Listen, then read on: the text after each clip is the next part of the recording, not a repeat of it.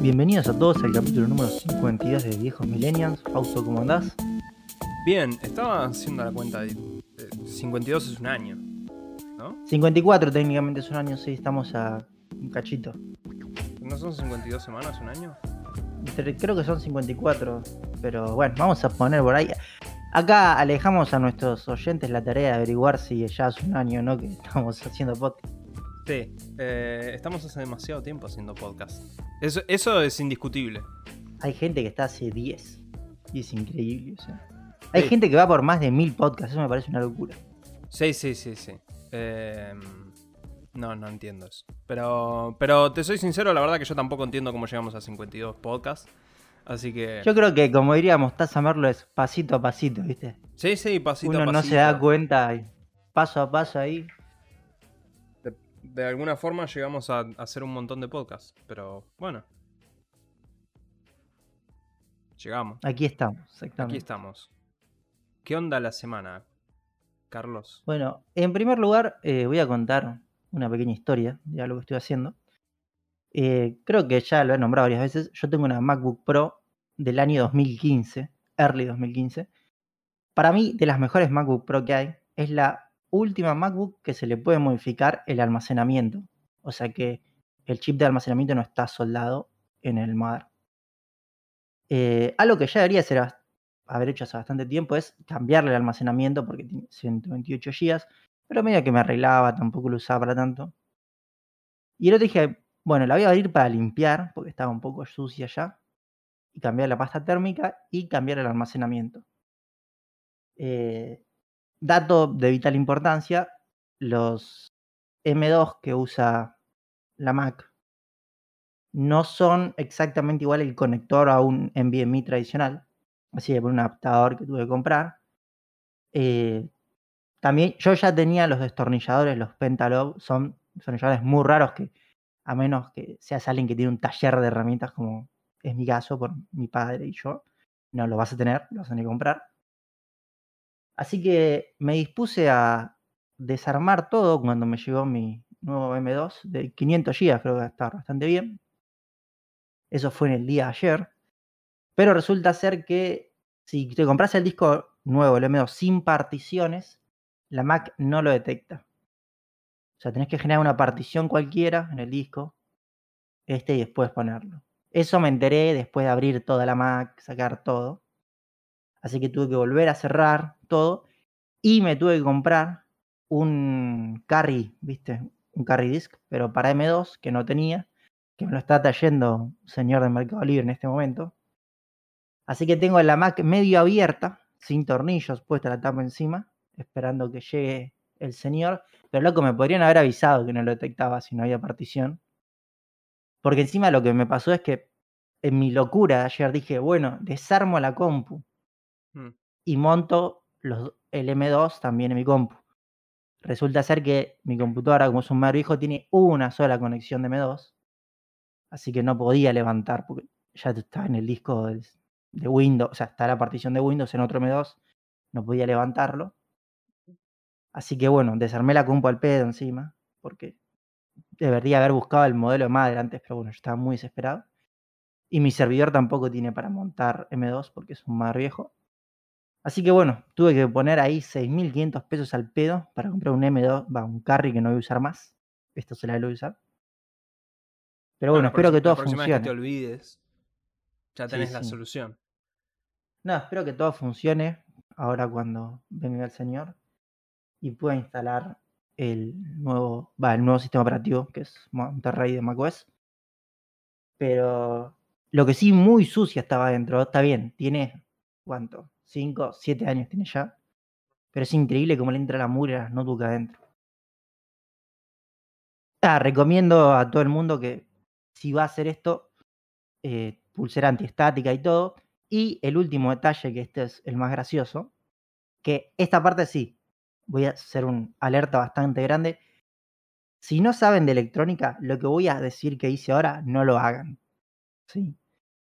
Resulta ser que, como los M2 que usa la Mac son propietarios, el largo es apenas más, eh, o sea, el largo junto con el adaptador del M2 tradicional es apenas más largo que los de Mac.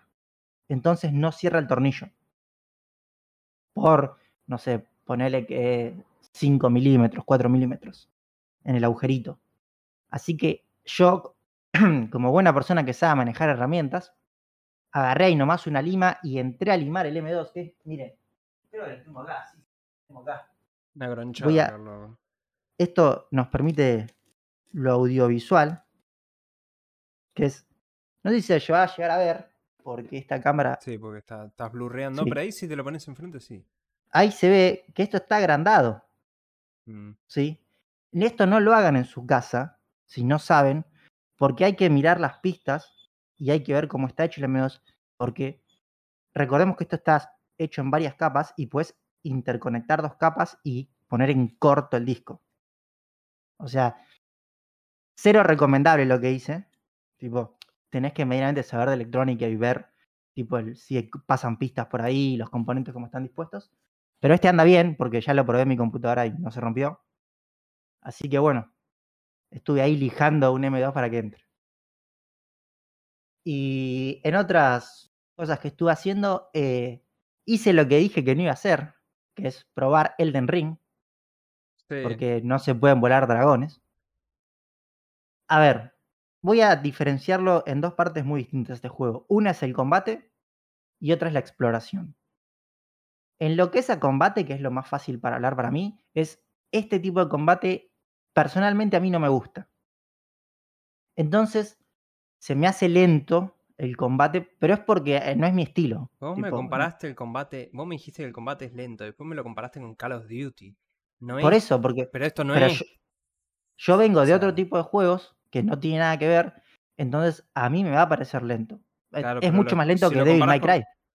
No es más lento de Devil May Cry 1. No, s- depende. Yo ya te expliqué, porque me parece que vos No, no, no, estás. No, no, jugando- me saqué toda la armadura, todo, y sigue siendo más lento. Es, a mí me hace acordar mucho a eh, For Honor. ¿Sí? Sí. Yo, de nuevo, yo no sé. Yo, yo que lo juego con. Yo lo jugaba con katana o con armas ligeras y es rapidísimo. Yo personalmente elijo no hacer eso, porque yo hago eso. No es Devil May Cry, porque en Devil May Cry yo me la paso tirando los enemigos por los aires y el chiste es ver cuántos golpes puedo hacer antes de tocar el suelo. O sea, Pero rapidísimo es Runner. O sea, eso es rápido de combate. Sí, pero eso no es combate, eso es básicamente hacer clic izquierdo y nada más. O sea, acá Bueno, es donde pero- tenés. Este es un combate que es deliberado. Acá es. Cada golpe vos estás. A ver, pero por eso es un comprometiéndote, estilo que digamos. a mí no me gusta tanto, ¿sí? Entonces, casi ni leveleé, o sea, soy level 15 todavía.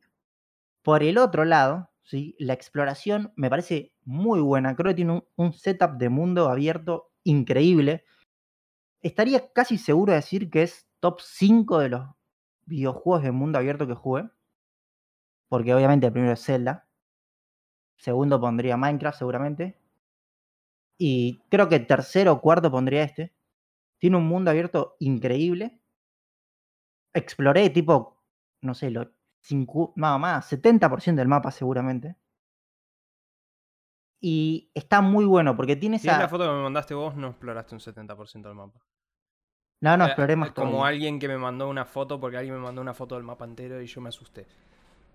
Eh, No, no, exploré un poco más. Abrí un área que yo ni sabía que estaba directamente. Eh, lo que sí me pasó un poco con el juego que es lo que... A ver, dos cosas de la exploración. Lo que para mí sí tiene... En, a ver, mucha gente lo compara con Zelda. Para mí lo que claramente Zelda gana es en la interacción que tenés con el mapa. En Zelda vos podés escalar, podés cor- correr, podés volar, podés hacer snowboard arriba de tu escudo, montar un oso. Eh, creo que esa interacción con el mapa acá, no digo que le falte, pero como es otro estilo, es como más lineal, por así decirlo. Y entonces Zelda te da más posibilidades en el mundo abierto. No es sistémico, Zelda es sistémico, eso es lo que es. O sea, esto no es sistémico. Eh, en eso sí. y, y después el...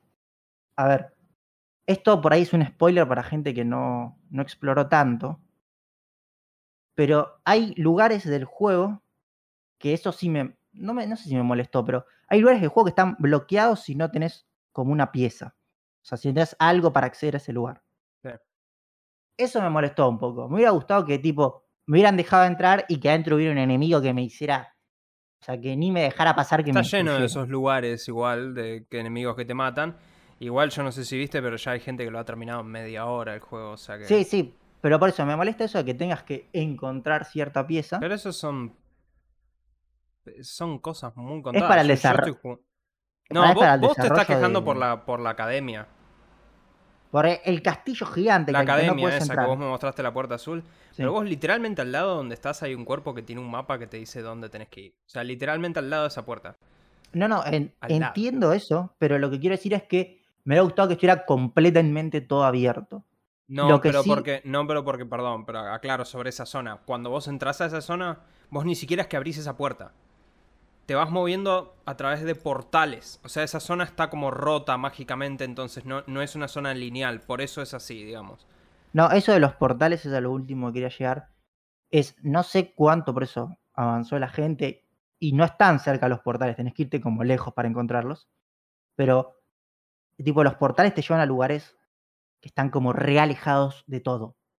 Me pasó con... decís los cofres esos que te transportan? Claro, son como unos cosas redondos ah, eso sí. Sí, sí, sí, eso también. Tipo, esos lugares me llevaron a un lugar que me abrió como el mapa. Tipo, yo no sé, el mapa era este cuadrado y de repente aparecía acá afuera. Sí, sí. O sea, tipo, gigante, totalmente alejado, que ni supe ni cómo volver. Me mataron porque no podía pasar a ningún lado. El mapa es gigante y, en realidad te recuerdo porque el mapa tiene todo, tiene varias áreas subterráneas directamente que son grandes y tienen, sí, sí. tienen sus sus puntos de gracia, tienen un montón de lugares. O sea, yo fui a dos, uno que está muy bueno, que es el cielo está estrellado, lo cual es revisarlo, pero sí, ese, está, excelente, o sea. Eh, Ahora tengo una pregunta, Fausto. ¿La única forma de ganar experiencia es combatiendo? Sí. Eso no me gusta. Tendría que haber otra. Tendrían que valorar este es un trabajo juego de exploración. Donde vos que pelear. tendrían que valorar mi trabajo no, de exploración. No, ¿a qué le importa? Este es un juego donde vos tenés que pelear. Literalmente, el explícito mandato que te dicen es tenés que matar a los Elden Lords. O sea, literalmente tu, mandato es andar a matar gente. Ese es el chiste del juego. Claramente están buscando que mates gente. O sea, también subís de nivel con esos ítems que no me acuerdo cómo se llaman, que te permiten tipo recuperar puntos de experiencia, que los encontrás en el mapa y eso. Pero la fuente real de puntos de experiencia son los jefes o los enemigos. O sea, yo, yo estoy ahora, soy nivel 70 y algo creo. Y, y yo para subir de nivel realmente dependo de los jefes o de ciertos enemigos, digamos. No, es verdad que te dan, los comunes te dan bastante poca experiencia en general. Tengo que matar a 8 o 9 para subir de nivel. No, bueno, pero eso es eso no es poca experiencia, Carlos, porque donde vos estás. Eh, yo para subir de nivel necesito 30.000 puntos de experiencia para que te des una idea. ahí hace la eso desde el, desde el principio es no es tan fácil subir de nivel. No, pero 8 o 9 soldados, 8 o 9 enemigos es muy bien, créeme. Vos porque no estás acostumbrado a este tipo de juegos, pero o sea, encima tenés que tenés que pensar esto, vos eh, Elden Ring es un mundo abierto, pero por ejemplo Bloodborne que era lineal, era eso. O sea, andá flaco, matá a los enemigos y yo tenía que dar vueltita como un salame toda el área, volver a descansar, subir de nivel y así. Sí, eso de grindear ya al nivel que Pero igual, el grind, eso es lo que hay que destacar, es, hay gente que lo termina en media hora. No, no, no, no tenés ni que subir de nivel para terminar el juego. Si jugás bien, técnicamente no te va a golpear nadie. Ahora, la realidad es, ¿es difícil hacer eso? Sí, es dificilísimo. Por eso soy nivel 70 yo. O sea, y por eso mejoro. Yo tengo una espada gigante que la tengo en más 7, o sea. Eh, porque, porque ando así, o sea. Yo lo único que quiero llegar a ver, que. De vuelta, este, este juego, a lo que nombré, tiene muchos problemas de. que no explica cosas. Este juego. Pero ese es el chiste. Está bien, pero por ejemplo, el tema de la magia, yo hasta ahora no sé cómo muy bien cómo hacer magia y quiero ver qué onda la magia. Pero vos roleaste como un soldado, entre comillas. No, como un... El personaje que elegiste al principio. Helado, creo que es. ¿Qué arma tenía? Una espada y un escudito.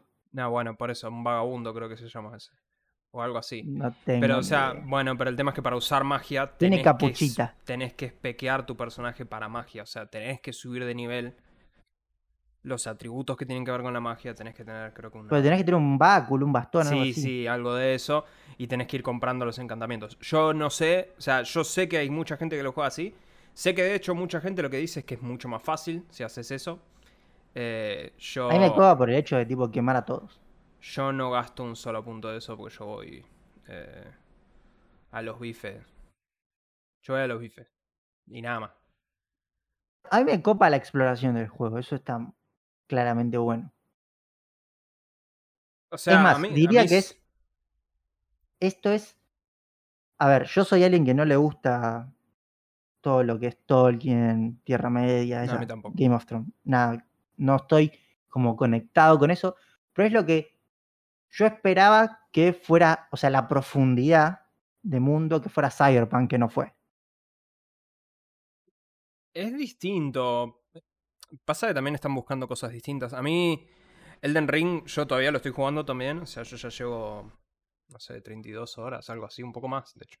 Eh, y Elden Ring es este. es- que Cada vez que me siento a jugar encuentro más cosas, encuentro más dungeons, encuentro más catacumbas, peleo contra más jefes nuevos que no sabía que estaban. Este. Para mí es un juego que es. De nuevo, o sea, es un juego increíble. No, no sé qué puede llegar a destronar esto como juego del año. Eh, Hay un juego que va a salir que tengo noticia ahí que es mi, para mí es mi goti.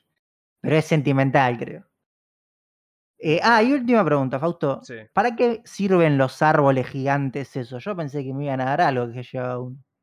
No, de hecho suele haber un, un, Un jefe ahí. bicho, un jefe, el mismo jefe en todos los árboles, que es Maté a uno. más fuerte. Sí, sí, pero por ejemplo yo llegué a uno que no le pude ganar y dije, bueno, ok, lo voy a dejar para después. Eh, no, nada. Loco, me pone un árbol gigante en el medio del mapa y dijo, uy, quiero ir ahí. Yo pensé que era algo marcador. Hay un jefe ahí, matalo y tenés experiencia. Eh, No, pero yo quería algo, exploración. de nuevo, es un juego de. Es un juego en donde literalmente todo en el mundo te quiere matar. Tu única interacción con el mundo es pelea o te van a matar. Este. He aprendido a esquivar muy bien con el caballo, voy a decir. no, hay que esquivar. Yo, yo esquivo, yo esquivo a la pata. A mí me. me- Yo. Nada. Yo, yo tuve mucho entrenamiento por otros juegos, así que qué sé yo. Pero bueno, la cuestión, ¿lo vas a seguir jugando? O sea, Voy a seguir a explorando el mapa. No, pero el tema, bueno, pero eso no es jugar el juego. Vas a, vas a empezar a jugar el juego, ese es el tema, porque. Quiero leerme algún tutorial Porque de incluso yo, yo, por ejemplo, yo no sé. O sea, yo no sabría cómo. No, no tendría muy en claro a dónde ir, porque vos lo único que hiciste fue dedicarte a ir por todo el mapa y, y nada más. Pero tipo, yo, yo tengo en claro a dónde no fui, porque no fui. Entonces yo, yo voy completando todas las áreas en las que estoy, voy agregando y voy así, voy pintando el mapa a poco. No, yo creo que lo tengo casi. Me faltan dos zonas como muy alejadas que no puedes bloquear. Hay una, sobre todo arriba a la derecha, que hay que llevar algo ahí para que se active, si no, no puedes subir. Pero. Creo que, es, creo que es una zona donde tenés que llevar dos mitades de un medallón. Si mal no. Sí, si- si es que ascensor de no sé estás, qué. Y yo tengo una mitad del medallón y estoy yendo a buscar la otra ahora, por ejemplo. Pero yo llevo 32 horas de nuevo. O sea, Si, se- si te complica mucho ahí, hay un portal. Te aviso. Pero bueno, Yo llegué así. eh, de nuevo, para mí es un juegazo. Este. Pero, qué sé yo. No es para todos. Eh, yo jugué GTA V. Rejugaste ya. o sea, Salió, por- bueno, pero salió GTA V para las consolas de nueva generación. Eh, no hay mucho que decir. Eh, la verdad que los modos gráficos son bastante decepcionantes, te diría, hasta cierto punto. Son tres. Calidad, eh, que es 4K nativo, 30 FPS, pero es un 30 horrible. Horrible, eh, horrible. Eh, estoy seguro que tiene mal frame pacing porque la verdad que es, es, es- re chocante, es bastante flojo, muy, muy inestable. Y después tenés 60 FPS, que es performance y performance ray tracing. Te soy sincero, yo me senté frente a la tele y hice zapping entre los tres modos cuando salió el juego y que no había ningún tipo de cobertura técnica, tipo nadie había dicho que traían los modos y todo, como para tratar de descubrir especialmente qué era el ray tracing. El ray tracing no es reflejos, los reflejos siguen siendo una mezcla de cube maps y screen space reflection bastante flojos. Eh, Pocos juegos tienen reflejos. Control, eso me tiene reflejos con ray tracing. En consolas, sí, es, un poco más raro. Tiene sombras con ray tracing. Pero, pero, pero tampoco súper notorias. O sea, comparé las sombras y es como decir, no, no es la gran diferencia. No, juegos guarda con las sombras con ray tracing. No, las sombras con ray tracing suman un montón. Pero les bajan los FPS en algunos juegos a las sombras. Para poder poner ray tracing. No, no, bueno. Eh, en este caso. Eh, en este caso el juego corre bien. Eh, igual, bueno, no sé, pues yo, yo la tele tiene eh, BRR, o sea que más o menos compensa caída de framerate. Yo no, no noté nada raro. Eh, pero la verdad que el apartado técnico, eh, creo que lo mejor que tiene es un efecto de profundidad de campo. El Depth of Field, que está nuevo y está muy bueno. Creo que eso es lo mejor que tiene eh, la versión esta de GTA. Recordemos, es un juego originalmente de 2003. Es un juego Play 3 esto, o sea, eso, eso, es lo que hay que recordar. O sea, y se sigue notando, ¿no? O sea, es un juego Play 3. Eh, pero supongo que si nunca jugaste GTA V en PC, y nunca lo viste correr a 60 FPS, no sé, te va a volar la cabeza. Eh, y lo que sí es, eh, al menos en Xbox está barato. Y en Play el online es gratis, por ahora. De hecho lo tengo que redimir. Este... Yo he visto que si tenías el Play 4 había como la posibilidad de tenerlo gratis. No hay. Ah, le hay mal No, en Play 5 te lo regalan. El online nada más, porque se venden por separado si querés.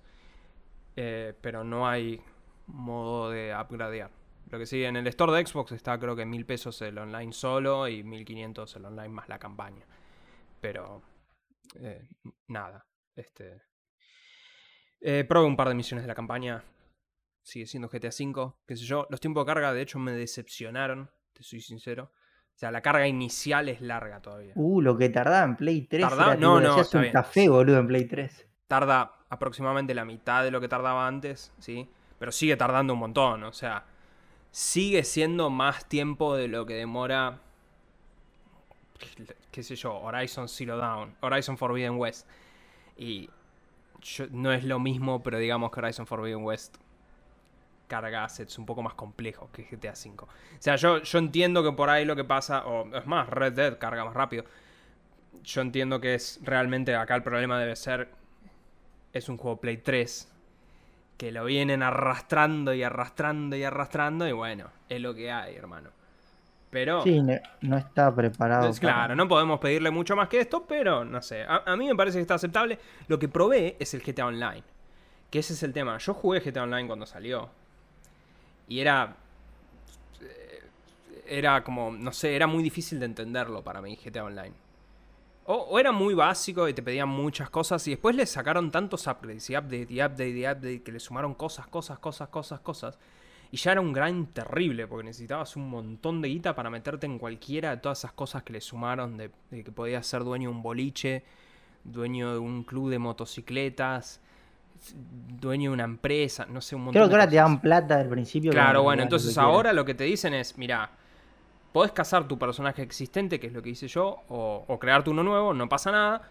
Te damos 4 millones de dólares y vos elegís qué negocio querés tener, qué upgrades querés tener, tipo, qué vehículos te querés comprar, qué armas te querés comprar. O sea, tenés todo como un, como un launcher, digamos, si querés. ¿sí? Y lo arrancás. Y yo me hice un boliche, pura y exclusivamente porque está Gay Tony, el de GTA 4. Sí, sí. Entonces quería era el único que evidentemente tenía alguna conexión con los juegos viejos, así que agarré el boliche. Y hice todas esas misiones iniciales y está bueno. No sé si lo voy a seguir, la verdad. Eh, tal vez sí logro convencer gente que se compre el juego y pueda probar por ahí los robos y eso. Yo en su momento los hice con, con randos en internet y no es tan gracioso, pero... Eh, no sé. A ver, es GTA V, qué sé yo. Para bien y para mal, es GTA V, lo que sea el online ahora es más accesible, te diría. Después probé, que este es el juego que yo lo probé anoche y la verdad que no podía creer lo que estaba jugando, que es Stranger of Paradise Final Fantasy. No tengo ni idea qué es. Ok, esto es, déjame explicarte, esto está hecho por Team Ninja. Team Ninja hizo Nioh.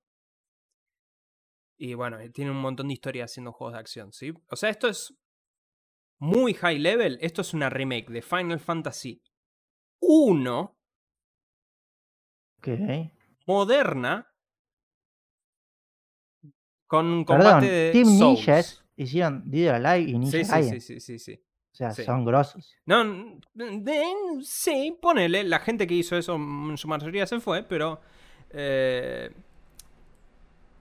el- este juego es muy bizarro. O sea, hay una demo disponible, ¿sí? Con lo cual yo invito a todos los que tengan una consola, porque creo que este juego. Perdón, estoy seguro de este juego salió en la consola de la generación anterior. Yo invito a todo el mundo a bajarse la demo, ¿sí? Eh, porque de hecho la demo te deja seguir tu progreso. Si te compras el juego. Sí, sí.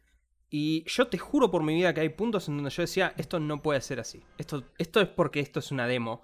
Y busqué en YouTube y no, el juego es así real. O sea, el juego arranca con una animación CG porque es un Final Fantasy. Y de ahí te pone de- del protagonista enfrentándose a un caballero. Sí, que él, interpreta que es caos. Porque en Final Fantasy 1 es, una historia súper básica. Son cuatro guerreros de la luz que van a pelear contra... y quieren derrotar un bicho que se llama Caos. Y está el, el caballero eh, Garland, creo que es. Nada, tienen que hacer una cosa, ¿sí? Eh, literal arranca con esa animación CG en donde ni siquiera ves al protagonista. Pero ves el ojo de un caballero, pues son todos caballeros, presumo que ese es el protagonista. De ahí te pone una pantalla negra que te dice en texto, eh, los tres protagonistas se fueron a hacer una cosa, a rescatar a algo, y después arranca con que ya volvieron de eso, y están ahí los tres caminando como si nada, y es muy bizarro porque es un mundo fantástico. Donde hay reyes y todos están vestidos todos pomposos, todo, toda una cosa... Final Fantasy fantástico. Si vos pensás en eso, más o menos eso. El protagonista está vestido con una remera y un jean. Eh, Un los- antisistema total. los tres son. Los tres protagonistas se llaman eh, Jack, Ash y Shev. Y están vestidos todos como si fueran chabones normales. Tipo. eh, Ash tiene una musculosa, ponerle así. Y. Y el protagonista está decidido que quiere matar a Caos. Cada dos líneas que dice, te juro por mi vida, cada dos líneas que dice, dice, lo único que me importa es matar a Caos. Y, y el, el juego arranca, después, perdón, me olvidé, después de ponerte ese cartelito, de repente estás en un trigal. El chabón aparece caminando y está escuchando My Way de Frank Sinatra, literalmente Frank Sinatra en un Final Fantasy. De repente corta eso y empieza el tutorial. Sin contexto, tenés que acercarte unos botones y te dice, bueno, acá pegás. Y después arranca el juego y, y el combate es tipo Souls. Que... eh, Es malo, no es bueno como Souls, como cualquier Souls, ¿sí? Digo que es similar porque los botones... Ya no tocás es con un R1, RPG de pegás con acción. R1. Sí. como los Final sí. Fantasy. No, no, porque ciertos Final Fantasy son de turno. O sea, sí es un RPG de acción. Souls es un RPG de acción. Pero pegás con R1 y no sé, rodas. La diferencia que le ponen, que, te digo que hasta está bueno y que casi que me hizo pensar comprarlo. eh, lo quiero comprar realmente por dos razones. Uno, el combate no está tan mal. Lo que lo mezclan de Final Fantasy 1 es el sistema de trabajos. Que vos, vos tenías jobs que eran como clases y vos ibas cambiando. Por ejemplo, hechicero, eh, pícaro, guerrero, etcétera, etcétera. Entonces, vos vas leveleando el job, desbloqueando más habilidades para el job. Y el tipo, la última habilidad de tu job es desbloquear otro job. Y por ahí para desbloquear un job tenés que levelear este job y también el otro job de espadachín, ponele. Y si leveleas los dos, desbloqueas uno más, que tiene habilidades más fuertes, ¿entendés? Entonces es como que tenés que ir cambiando de jobs y cambiando todo. Lo que sí, el inventario es una basura, pero es una basura horrible.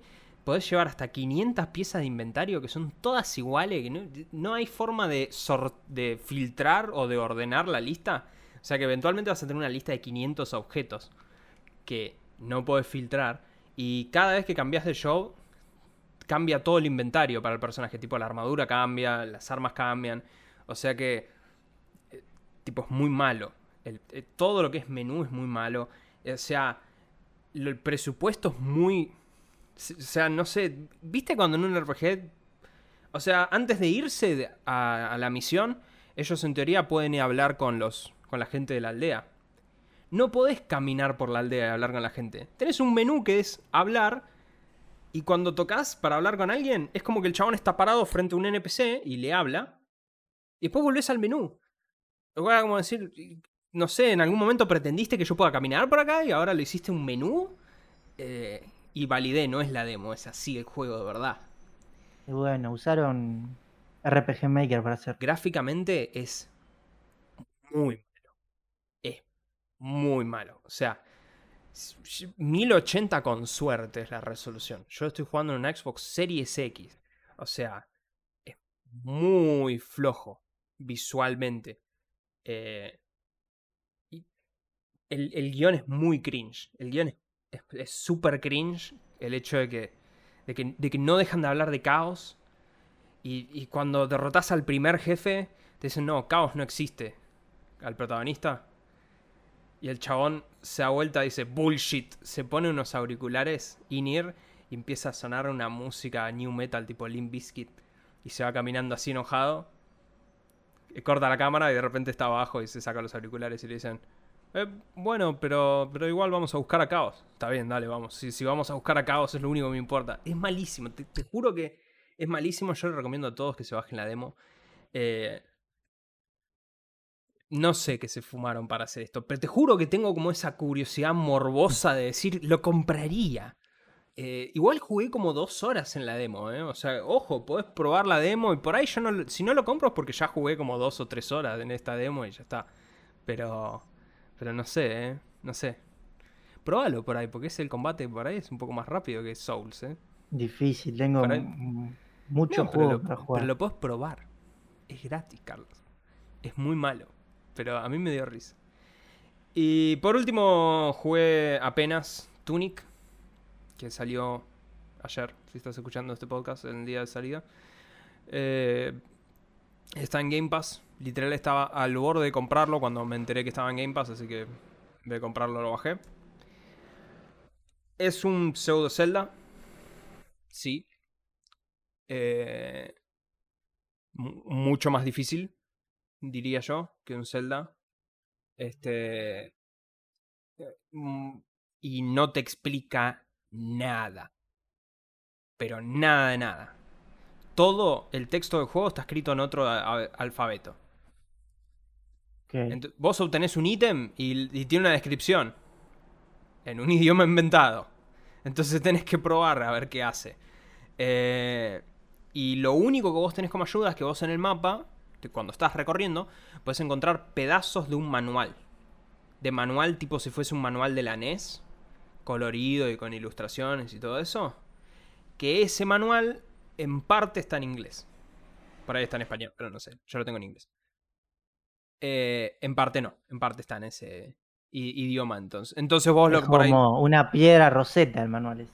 No, no, no, no es traducible, porque traté de hacer eso, traté de pensar, decir, ah, bueno, por ahí me puedo sentar a traducir y adivinar este alfabeto y así puedo ganarle al sistema. No, no es así, no, se puede. Este, Pero, entonces, vos tenés que juntar estos pedazos del manual que por ahí te dan más contexto y a veces tenés que, no sé, tenés que tocar botones, qué sé yo, encontré una que era un objeto que era una cabeza de un zorro. Tipo una vasija. Y el juego no te dice qué hacer. Pero te deja equiparlo, tipo en los botones para usar algo como si fuese Zelda. Y. No sé, lo toqué. Y por las dudas lo toqué cuando estaba frente a un enemigo. Y resulta que el chabón rompe la vasija y hay monedas adentro.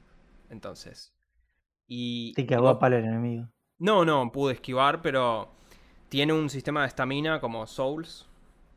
Eh, recién ahora desbloqueé la magia, donde estoy yo. Y hace muy poco desbloqueé cómo subir de nivel. Y el chiste es que vos, lo que tiene de copado por ahí, un poco distinto, es que vos para subir de nivel usás eh, oro. El mismo oro que usás para comprar ítems. Eh, Con lo cual tenés que sopesar cuándo usar, cuándo no usar. Si descansas en los checkpoints, te recupera todas tus pociones, igual que Souls, pero respawnea a todos los enemigos, igual que Souls. Eh, pero sí, o sea, es un juego que no te explica nada y de hecho, es más, estoy viendo mis logros acá en la Xbox, que tengo las notificaciones en el celular, y tengo un logro, por ejemplo, acá que dice no pasó nada. Que es cuando toque un botón y toque una cosa y... Y, no pasó nada. O sea... Eh, lo voy a seguir jugando, la verdad que se ve muy bien. Te recomiendo que lo pruebes. Este. Pero. Nada, eh, está simpático. Pasamos a los juegos de video. Las noticias de juego de video. Eh, muy poco para hablar hoy. Yo quiero hablar. Voy a cambiar esto, voy a hablar de esto. Siempre uno está. Siempre está. La gente está con el miedo de. ¿Qué va a pasar? ¿Viste? Porque Microsoft compra estudios y todo eso y dicen que no van a controlar lo que hace la gente, tipo lo que hacen los estudios que les dan libertad y que bueno, viste, siempre uno dice, y bueno, pero ¿cuán, ¿cuán cierto es eso? Bueno, aparentemente hay un estudio que crearon ellos que se llama The Initiative, que lo están financiando. Y la descripción que dieron antes de anunciar el juego y todo era que iba a ser el primer estudio cuádruple A de la historia. O sea, más juegos más caros y más producidos que, que cualquier videojuego que exista. Eh, ambiciones complicadas para arrancar. Y ya contrataron la ayuda de Crystal Dynamics, los creadores de Guardianes de la Galaxia. Ok. Pero ahora salen reportes aparentemente de que hay problemas en el estudio, que es que Microsoft es demasiado hands-off. O sea, ni se mete. No, hacen nada. O sea, como dicen, eh, no sé, hacelo. Y aparentemente la gente está empezando a renunciar porque están cansados de que no están haciendo progreso en el juego. Porque como Microsoft no los corre. Porque es gigante. No, no están avanzando. Y dicen que en realidad hay muchos problemas con que el director del proyecto es como que dice, no, no, esto se hace como quiero yo. Y no escucha las críticas. Entonces la gente se está pudriendo y dice, y como es así y nadie discute nada, el juego no avanza y se aburren y se van a la mierda. Eh, así que evidentemente Microsoft es demasiado hands-off, quizás, este, con sus estudios. Pero nada, eh, un garrón por Perfect Dark. Que es una saga más o menos buena. Ok. Eh, y vos traes una noticia que hoy, cuando estás escuchando... Claro, para los oyentes de del día de salida del podcast. Exactamente. Para nosotros mañana. Sí. El jueves 17. Jueves 17. Va a haber una edición dedicada por completo a uno de los juegos que más ganas le tengo. Que, sale el año que viene, te aviso, así que. Sí, sí. No va a ser juego del año, Elden Ring. Sigue. Pero. Dicen que le van a dedicar 14 de los supuestos 20 minutos. Sí. Es un State of Play dedicado a Hogwarts Legacy. Sí, a ver yo soy un acérrimo fanático de Harry Potter 5 para PC. lo gané como bueno. Lo gané como cinco veces. Tipo, era muy adicto a ese juego. Era... Lo bueno de ese juego era explícitamente que te dejaban recorrer todo e, Hogwarts. Exactamente. Podías recorrer todo Hogwarts. Era increíble el juego. Estaba muy bueno. Y yo siento que algo de ese juego puede haber acá. No, esto va a ser mejor porque este directamente vas a crear bueno, pero quiere decir. Vas a recorrer un Hogwarts. Va a estar esa onda de recorrer. A mí, o sea, leí cuatro libros de Harry Potter. No me gusta tanto la historia de Harry Potter en especial. Sí me gusta el setup de Hogwarts y el contexto de magia. Eso me copa más. ¿Cuatro libros leíste nada más? Sí, no, bueno, está quinto, ponele. Vos, vos, vos, vos me sorprende que no hayas leído todos los libros. No, el quinto me aburrí. el, quinto era aburrido. El quinto me aburrí. Estoy de acuerdo. el, quinto, libro era muy aburrido. Sexto más o menos. El séptimo estaba bueno. Libro. Pero. Así que estoy con muchas esperanzas de que este juego sea bueno. Porque le voy a dedicar muchísimas horas. Entiendo que está bueno, por lo que sé internamente, y que entiendo que el problema que tenían los desarrolladores es que eh, me molesta que si bajo el codo. Eh, la cámara... tiene un problema de luz. Claro, entonces si tengo mi codo así, está bien, pero si bajo el codo, entra la luz y me, mata el Bloom. Pero bueno, Eh, ahí está. entiendo que el problema que tenían los developers es que el problema con JK Rowling. Fue una persona que tuvo mucho. Sigue siendo una persona muy polémica, entonces es como que los pobres developers, es decir, che, estamos haciendo un buen juego. Creo que también el hecho es que, a ver, el haberse separado tanto de la historia original de Harry Potter. Creo que ese es el propósito. por eso es como decir, no, nos queremos alejar lo más posible de esta señora. Por favor, no nos Además, la misma bolsa. algo muy bueno de este juego es que se ambienta como en el 1800 más o menos.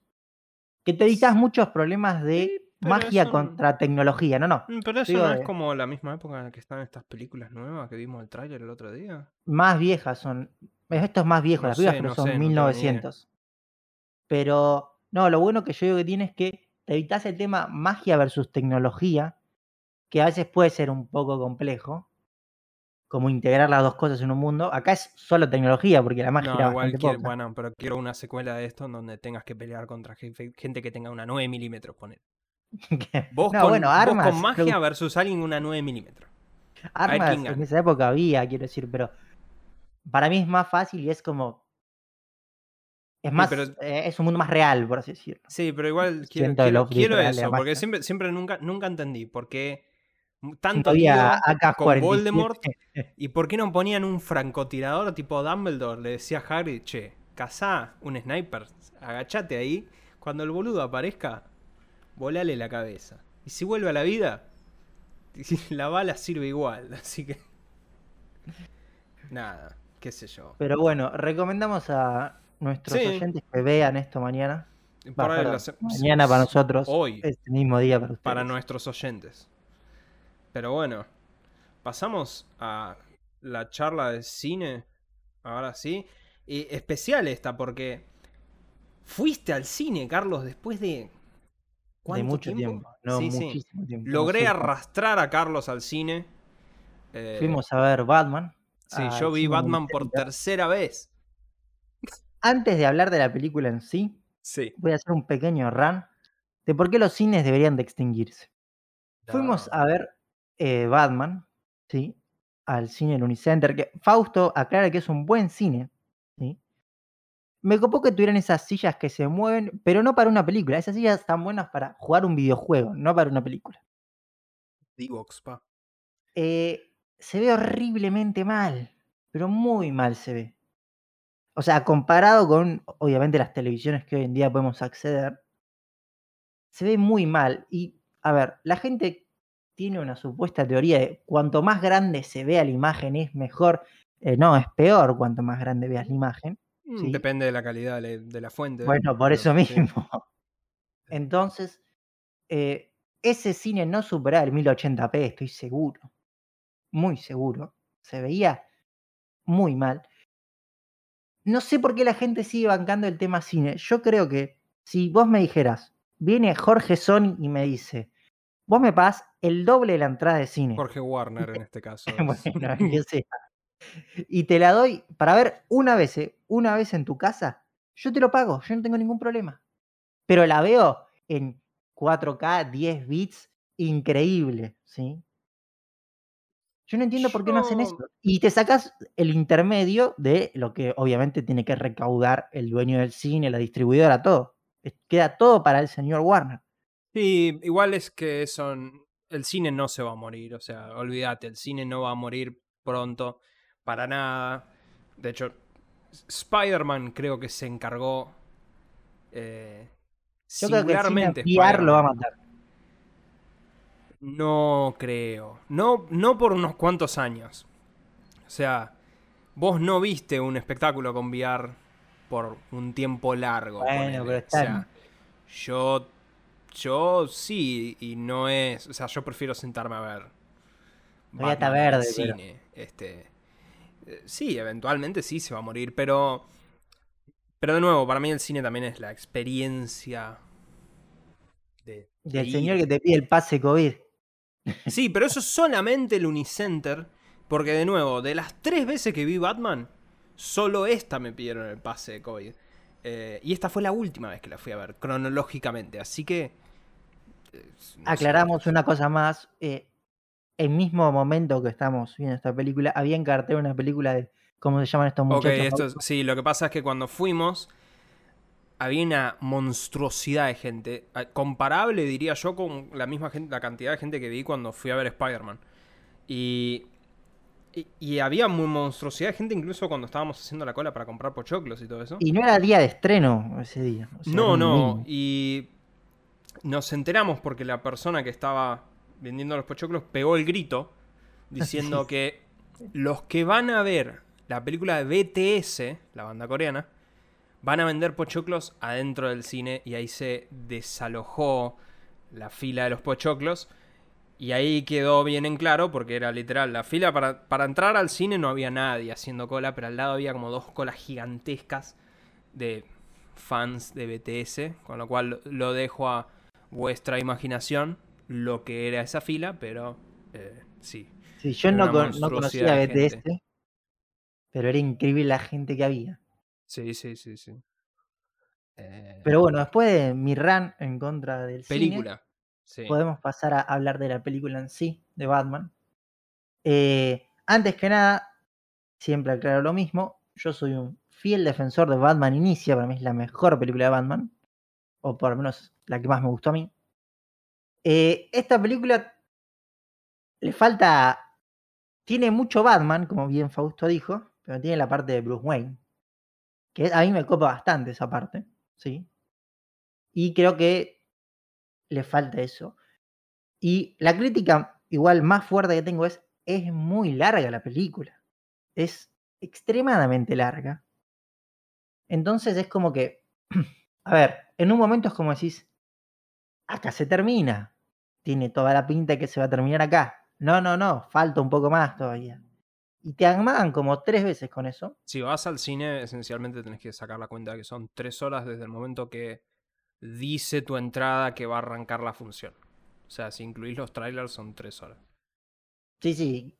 Y lo bueno, luego, o sea, creo que la actuación del tipo está bien. Eh, me gustó la actuación del el muchacho de Westworld, de Gordon, no sé cómo se llama el actor. Eh, y después lo que, sí, lo que sí no me gustó, que bueno, Fausto sí, es la actuación de, no me sale el nombre, Acertijo. Paul eh, no, no la actuación en sí, sino el guion que le dieron. El personaje. claro, a mí no. Me gusta mucho más el del juego de Batman Arkham, el último. O sea, siento que el acertijo es una persona mucho más extrovertida y que eso es lo gracioso, por así decirlo. No al estilo extremo de Jim Carrey, pero bueno. Pero acá es como que lo hicieron todo lo contrario y como que creo que pierde un poco la magia. Se muestra a todos, manda videos, hace... No, no, pero es, es un tipo que en realidad es extrovertido por redes sociales. La gran mayoría de la gente es extrovertida por redes sociales, Carlos. Bueno, pero eso, cuando van a la casa y vos no ves la casa de un extrovertido, claramente. No, bueno, igual convengamos que es un psicópata la e, e, En todas sus interpretaciones es un psicópata, ¿no? O sea, acá nomás es un poco más. O sea, este acertijo es el asesino del Zodíaco. Es un mix del asesino del Zodíaco. Eh, el, eh, eh, Jeremy. No me sale Jeremy Irons. No. el malo de Seven. Y. El malo del juego del miedo. O sea, es un mix de todo eso, el chabón. O sea. De acertijo lo único que tiene es que tira acertijos. De nuevo. No me molesta siendo fan de Batman de toda la vida y habiendo leído un montón de historietas, la verdad que no me molesta para nada.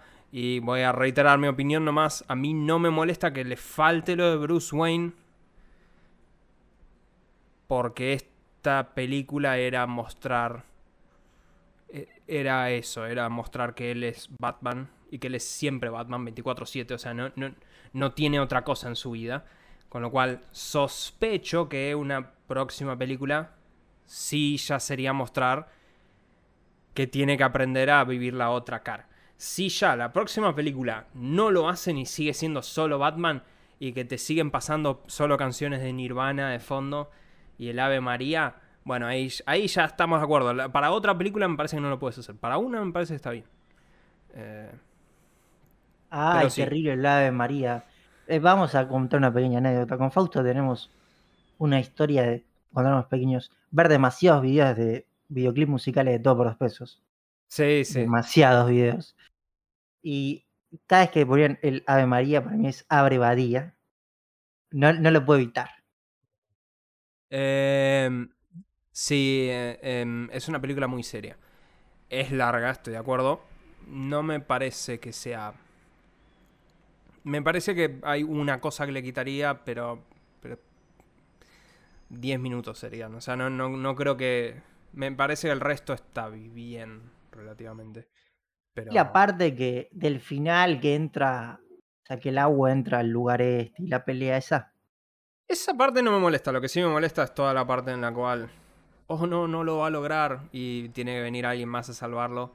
Y de repente no queda a ese alguien más y oh no, no lo va a lograr y tiene que hacer algo y, después es oh no va a hacer algo y viene alguien más recién, o sea, es como eh, no, eso sí realmente era totalmente innecesario, ya está, ya entendí. No, a mí me gustó eh, mucho eso, vi un par de tweets de dos cosas. Primero, eh, cuando entra todo el agua y todo, al final, que Batman va como a rescatar a esa gente atrapada, que está la, la que supuesta candidata electa. La alcaldesa.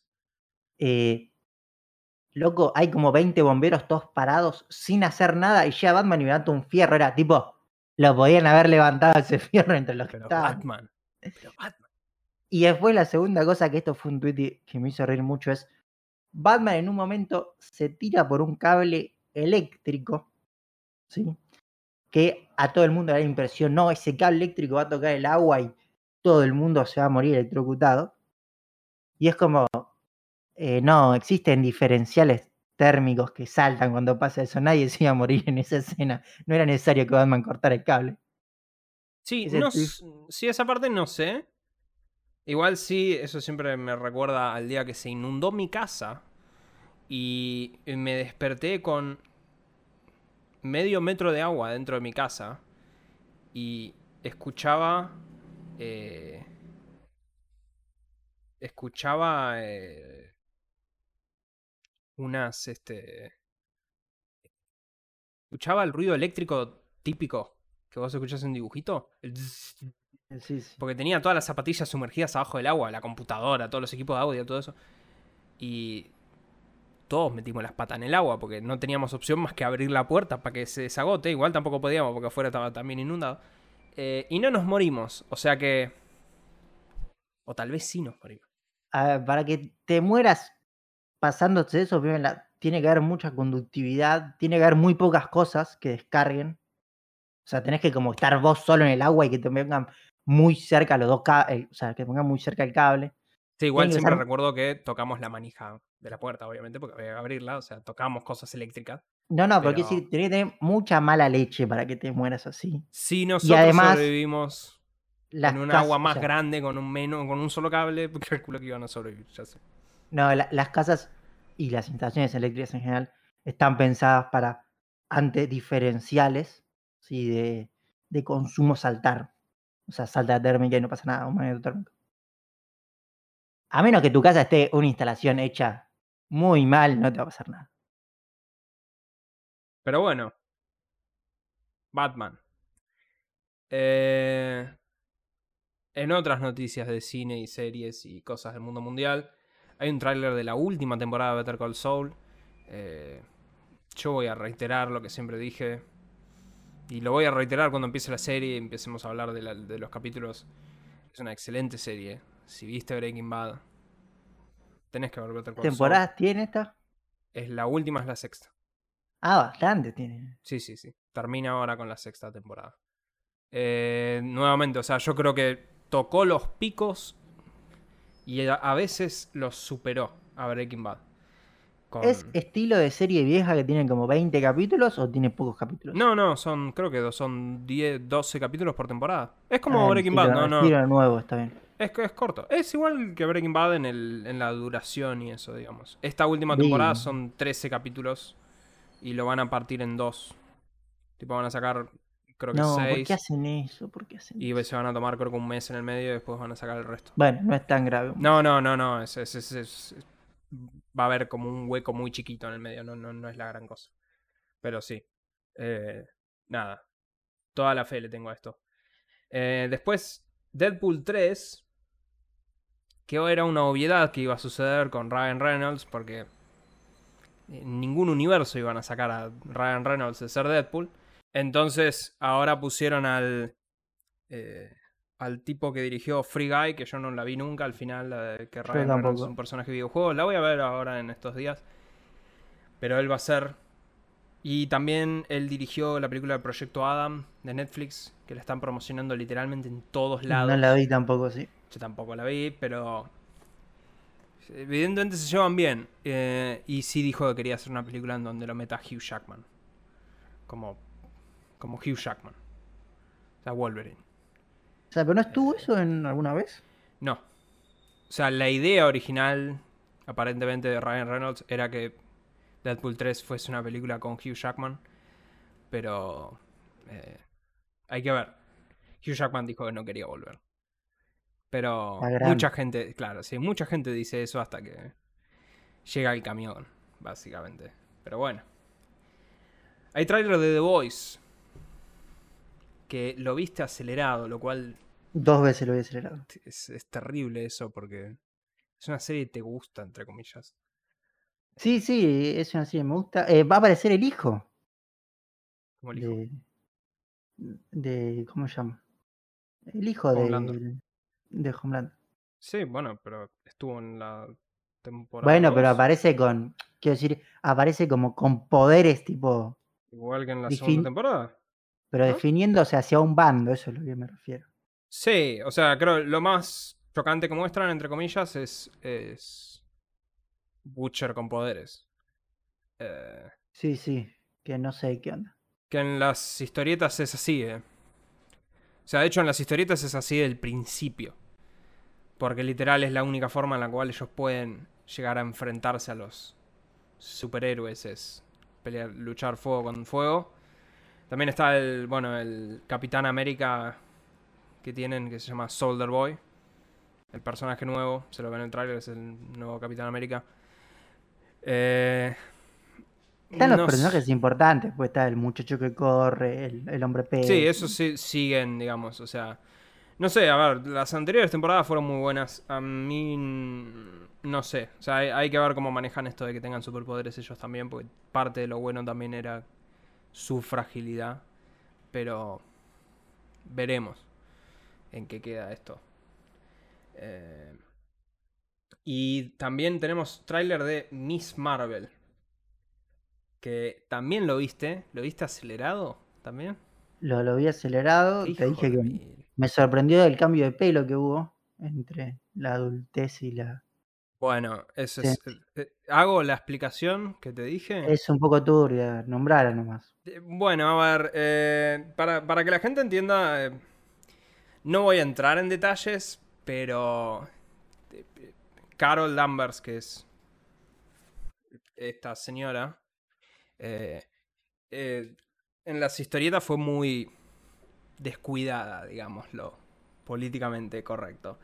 Y, y tiene una historia que es re turbia, re turbia en los 80, que, que, que conste, no se pensó como algo turbio cuando lo hicieron. O sea, cuando lo hicieron es como... No sé. Claro, es. A ver, es, nada. historias que. Era lo semanal. Después se dieron cuenta que hicieron una cosa extremadamente turbia. Y con los años le dieron la gravedad que correspondía. Y ella. Eh, con una cosa que hizo Wanda en House of M. Es que terminó convirtiéndose en la Capitana Marvel que tenemos en las películas. Tipo, toda esa historia turbia que tienen las historietas. No está en las películas. Por buenas razones, sí. La historia es demasiado turbia. Pero en los cómics Miss Marvel, Kamala Khan, toma el nombre de la vieja versión de la Capitana Marvel. O sea, Capitana Marvel antes se hacía llamar Miss Marvel. Y esta chica, Kamala Khan, era fanática de, de ella. Entonces se hace llamar así. Lo. O sea. Yo no sé Porque yo leí las historietas, tipo, de hecho estaba leyendo, hace una semana estaba leyendo historietas de Miss Marvel. Eh, a mí me gusta el personaje. Pero el tráiler este muestra unos cambios eh, considerables, si se quiere, con, con la historieta. Porque no... A ver, eh, acá no se da... La Capitana Marvel no es alguien muy famoso porque en la Tierra no hizo casi nada en el universo del cine. En las historietas sí. Eh, y los poderes son totalmente distintos. Acá es un brazalete, por lo que se ve en el tráiler, que se pone ella. Había como dibujos sobreimpresos en. Ah, sí, eso es porque. me molestó demasiado eso. Pues una chica soñadora. A mí más me molesta la canción esa de Weekend. Eh, Blinding Lights es, creo. Eh, no, no está sé. Está re quemada esa canción. Es la canción del tráiler. Eh, pero qué sé yo, o sea, sí, la esencia de ella es que es una chica que es fanática de los superhéroes, que... Y de repente es su superhéroe. Tiene una situación de que lidia con todas las cosas de ser adolescente, pero además es musulmana, con lo cual tiene que lidiar con sus padres que son recontra fundamentalistas y recontra estrictos, y de la nada tiene superpoderes. Eh, a mí... Podría usar los superpoderes para... para seguir lo que dijo Alá, imagino. No, eh, no, ella quiere ser una chica normal. Pero... No sé. Veremos. Eso es en junio, creo, si mal no recuerdo el tráiler. Eh, así que... veremos qué tal. Eh, Marvel hasta ahora no ha hecho nada definidamente malo. O sea, todo es distintas calidades, pero nunca se mandó una gran DC. Así que... La de Uh, ¿Cómo era? Jack Sparrow no es. Jack Sparrow. Eh, la uh, Romanov. Eh, la de Scarlett Johansson, la película. Pero esa no es mala. yo te digo malo, no, yo te digo malo, yo te hablo de Batman vs Superman. Tipo algo que yo sentí que el director me estaba dando cachetadas en la cara, decir, ¡Tomá! ¡Tonto! ¿Para qué ves esto? Tipo, eso nunca lo sentí viendo una película de Marvel. A lo sumo dije, eh, sí, otra más de estas. O sea, no sé, pero cada tanto se mandan algo. Eh, después tenemos un par de noticias ahí tiradas. Una es que Zoe Saldana, actriz de Gamora en el universo Marvel, pero también actriz de, creo que se llama Niala, en Avatar. El bicho azul básicamente. Para las personas que todavía por alguna razón tienen en su mente Avatar, eh, yo me acuerdo de haber ido al cine. O sea, me acuerdo más de la experiencia de ir al cine a ver Avatar que de la película en sí. Eh, pero bueno, James Cameron en su eterna lucha por querer darnos más Avatar, más allá de si la gente quiere ver más Avatar o no. Eh, Aparentemente Zoe Saldana dijo que vio 20 minutos de Avatar 2 y se puso a llorar. Dijo, de mala que era. tienen que ver, claro, ese es el comentario número uno a todo eso. Eh, yo la verdad que no entiendo eso. Yo no entiendo por qué James Cameron realmente cree en Avatar, porque está apostando casi toda su vida. Eh, a ver, recaudación le fue bien. Sí, pero que en sí es lo que importa. Sí, es lo que importa, pero yo no sé si. O sea, yo, no vi mucha tela para cortar. recaudó porque era la película 3D. Era, full momento 3D. Era el momento 3D, pero nunca pegó el 3D. O sea, ya las teles no vienen 3D directamente hoy en día. Ya tenía los anteojitos, eso para la yo Sí, sí, yo tenía una tele 3D. De hecho, todavía estaba en la casa de mis padres la tele 3D, pero y Avatar, sí, estaba muy lindo. la película era una basura, o sea, el 3D estaba muy bien hecho. La película es malísima, ya lo hablamos acá, pero eh, yo no entiendo qué se te da por decir, no, Avatar es donde yo quiero apostar mi futuro y quiero hacer Avatar 2, 3, 4 y 5. Por, ahí llegan con el 4D ahora con Avatar. Y bueno, vos ya sentiste ahí, ya, ya sentiste Batman, Carlos, así que prepárate para sentir Avatar. Eh, qué sé yo, no sé. Después, Jared Leto, que debo decir que cada vez que yo me senté a ver Batman, excepto cuando fui con vos, porque llegamos tarde a ver los trailers, cada vez que me senté a ver Batman o que me senté a ver cualquier cosa, me tengo que fumar el tráiler de Morbius. Esa película, yo, yo a Jared Leto no me cae bien como actor y creo que vi tanto de ese tráiler que ya más o menos podría llenar una hora de película.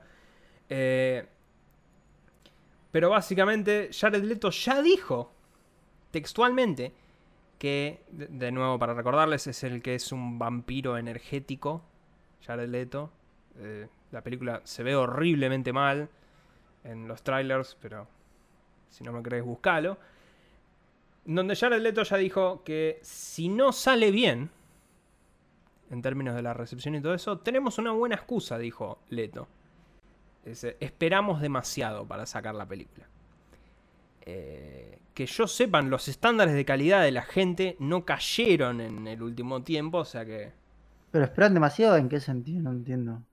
Eh, porque la, la, patearon por la pandemia. La patearon, la patearon, la patearon, la patearon. La Está bien, pero no es que a la gente le cambiaron los, gustos. No, por eso. O sea, si la película es mala, era mala hace seis meses. Es más, es peor en realidad, porque le sumaron cosas. O sea que a lo sumo era peor hace seis meses. esa excusa no funciona, Jared. Pero bueno, eh, yo ya expresé mi opinión de que Jared Leto para mí es un actor asquerosamente sobrevalorado. Así que. Nada, esa película va a ser un desastre. Y esta última noticia, Fausto, que nos traes, quiero adjudicarnos a la, producción de este podcast eh, el haber adelantado esto. Porque ya hace varias semanas hablamos. Sí, sí, lo hablamos hace semanas o casi un mes, te diríamos más. Sí, Pero... así que felicitamos a la producción del podcast. Sí, sí, te avisé, se llama esto. Yo te avisé. Pero Netflix lo hablamos de que estaba testeando, que querían empezar a testear de que se iban a poner la gorra y no te iban a dejar compartir cuentas. Bueno, ahora aparentemente van a lanzar explícitamente una prueba y esta prueba la van a lanzar en Chile, Costa Rica y Perú. Nuevamente, ojo, eso es cerca de acá. Así que anda anotando. Están cayendo los tiros. Claro, o sea, mirá que se está acercando el circulito, ahí vas a cagar, pero básicamente lo que van a decir es que si vos tenés el premium y todo eso, la idea de Netflix es, el premium lo puede usar la gente dentro de tu hogar físico. Lo cual hay que ver, porque en realidad no sé si lo pueden tomar del GPS, en cuyo caso cagaste, o si lo toman de tu dirección de facturación, por ejemplo, ahí cagué yo, porque mi dirección de facturación es mi casa y yo ahora estoy acá. Eh, me pregunta es qué pasa si me mudo. O qué pasa si me voy un mes de vacaciones. Eso no sé. Yo cuando he estado en el exterior, ¿vos usaste Netflix en el exterior? Sí. Yo sí, viste, cuando, cuando cruzás de país, te cambian Te cambia absolutamente todo. Yo me acuerdo de haber llegado y tenían Civil War en su momento. Tenían Detective Conan en Estados Unidos. Sí, tenían un montón de cosas y le faltaban un montón de cosas también. Pero, eh, bueno, la idea de que van a tener es que ahora te van a decir que, bueno, está bien. Si alguien, si vos reproducís y estás en la cuenta y todo eso, en, la cuenta de, de alguien más, te van a ofrecer sumar un miembro extra, en el cual te van a cobrar, en Costa Rica son 3 dólares aparentemente, por mes, de que te van a permitir sumar una subcuenta a tu cuenta existente. Esa subcuenta va a tener su propio login y su propia cosa, su propio usuario y todo eso. O sea, supuestamente es más barato que sacarte otra cuenta más. Pero efectivamente se están poniendo la gorra. Así que todos aquellos que comparten eh, la cuenta familiar, que yo mismo lo hago con mi familia que vive acá a tres cuadras, eh, estén avisados que se viene. Yo imagino igual que esto va a ser en simultáneo, o sea, que lo que no te van a prohibir es que vos veas en simultáneo en diferentes IPs. Porque si vos prohibís por una por no sé, una IP de una región localizada. porque en realidad yo puedo estar, si estoy desde mi celular te cagué, por Claro, voy, pero yo quiero ir a mi trabajo y estoy boludeando en mi trabajo y quiero ponerme una serie que no me vas a dejar, no tiene sentido. Sí, sí, sí, sí. Sí, o sea, estoy en mi casa y quiero ver una serie y lo quiero tirar de mi cuenta a la tele de mi viejo. Entiendo que sea más fácil, tipo decir, tengo dos IPs a la vez a 5 kilómetros de distancia. Mira, macho, acá pasa algo. Ah, bueno, en ese caso no va a pasar absolutamente nada porque yo no uso Netflix, así que solo lo pago como todos los otros servicios de streaming, qué sé yo. Pero bueno, acuérdense que se viene la gorra. Bueno, y ahora vamos a la tecnología. Sí, sí, esperemos que con la magia de la edición nada haya sucedido. Pero bueno, entramos en la tecnología con dos noticias fuertes, una muy fuerte, la otra más o menos, no es tan tampoco tan importante. Empezamos con la más fuerte y es que Starlink estaría llegando a la Argentina. Sí. Yo, o sea, hay dos noticias dentro de la noticia. Una es la que aporta Fausto de Infobae. Infobae, tira. Infobae dice que ya existe Starlink Argentina SRL, o sea que. Correcto, esa es la noticia que yo vi primero. Claro, eso es lo legal, lo más importante, digamos. Que es muy interesante ver que Starlink, eh, la sociedad que fundaron acá, tiene relación con la sociedad Starlink, digamos, casa matriz, pero que está en Países Bajos. Así que Países Bajos. de impuestos. Exactamente, debe ser un buen lugar para, sí, sí. para crear sociedades. Pero sí, eh, parecería estar llegando el servicio en Argentina con un costo de 100 dólares por mes, que es el costo mundial, por así decirlo, que tiene. antes tenés que garpar el equipo. Sí, el modem te sale 500 dólares. Esa es la diferencia de si vos hoy en día vas y te anotas a Telecentro. A vos el modem te lo dan con como, como, dato, se llama. Que no sí, sí, pero, pero una cosa es un modem satelital y otra cosa es... no, no, acá te lo cobran, o sea, acá, se cubren. Igual claramente esto es al principio, después va a haber, como en todo, ofertas y todas esas cosas. Pero yo creo el que... Premium, tenés el servicio Premium. Que también el Premium está orientado a empresas, no está orientado... El Premium sale 2.500 dólares el equipo y 500 dólares por mes. Sí, sí, eso está súper orientado a empresas. ¿Cuántos son 100 dólares por mes? Hoy en día? Al oficial deberían ser. Ponele con todos los impuestos 16 mil pesos. 16 mil pesos es salado.